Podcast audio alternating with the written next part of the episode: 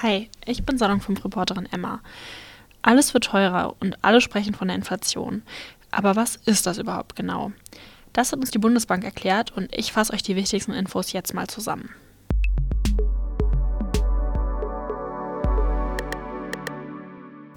Zuerst einmal, was ist überhaupt Inflation? Von Inflation sprechen wir, wenn die Preise für verschiedene Dinge grundsätzlich über einen längeren Zeitraum hinweg steigen. Dadurch ist das Geld dann weniger wert und ich kann für das gleiche Geld weniger Dinge kaufen als vorher. Aber warum können sich Preise überhaupt einfach so ändern? Die Preise für verschiedene Dinge werden meistens nicht staatlich vorgegeben. Stattdessen entstehen sie durch das Angebot und die Nachfrage. Ist das Angebot größer als die Nachfrage, sinkt der Preis. Wenn die Nachfrage größer ist als das Angebot, steigt der Preis. Und was passiert momentan bei der Inflation? Und was ist diese Inflationsrate, von der immer gesprochen wird? Die Inflationsrate wird vom Statistischen Bundesamt mit Hilfe eines repräsentativen Warenkorbs berechnet. Das heißt, dass sich Leute angeschaut haben, welche Dinge wir so im Durchschnitt benötigen.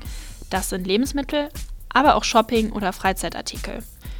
Wenn dann nach diesen Berechnungen, zum Beispiel im Oktober 2022, von einer Inflationsrate von 10,4 Prozent gesprochen wird, dann heißt das, dass die Preise für diese Sachen und diesen repräsentativen Warenkorb im Oktober 2022 10,4 Prozent höher waren als im Oktober 2021, also ein Jahr vorher.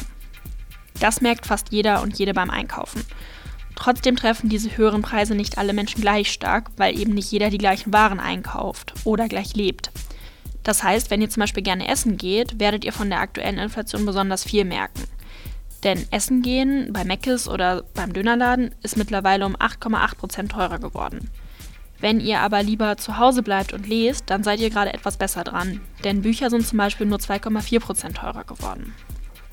Gerade für Jugendliche wird es dadurch oft schwierig, weil sie häufig auf ihr Taschengeld angewiesen sind und sich durch die Inflation von dem Taschengeld eben weniger kaufen können als vorher.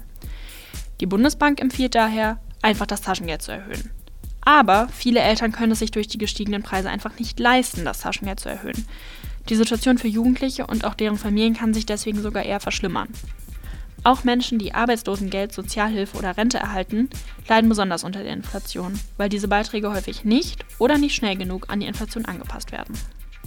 Deswegen ist es wichtig, dass die Preise stabil bleiben. Das ist aber ein langer und komplizierter Prozess, der zum Beispiel durch die Bundesbank gesteuert wird. Auch der Krieg in der Ukraine oder Corona haben einen Einfluss auf die Preise. Wenn sich die Lage in diesen Bereichen stabilisiert, ändern sich auch wieder die Preise. Insgesamt ist das Thema aber einfach total kompliziert und die Preisänderungen nicht immer komplett vorhersehbar. Das macht es im Alltag noch schwieriger, mit den teureren Preisen umzugehen. Wo merkt ihr die Preissteigerung besonders? Und habt ihr finanzielle Probleme durch die Inflation bekommen? Schreibt gerne mit uns darüber auf Salon5- auf Instagram und hört auch bei unseren anderen Podcasts rein. Macht's gut. Tschüss.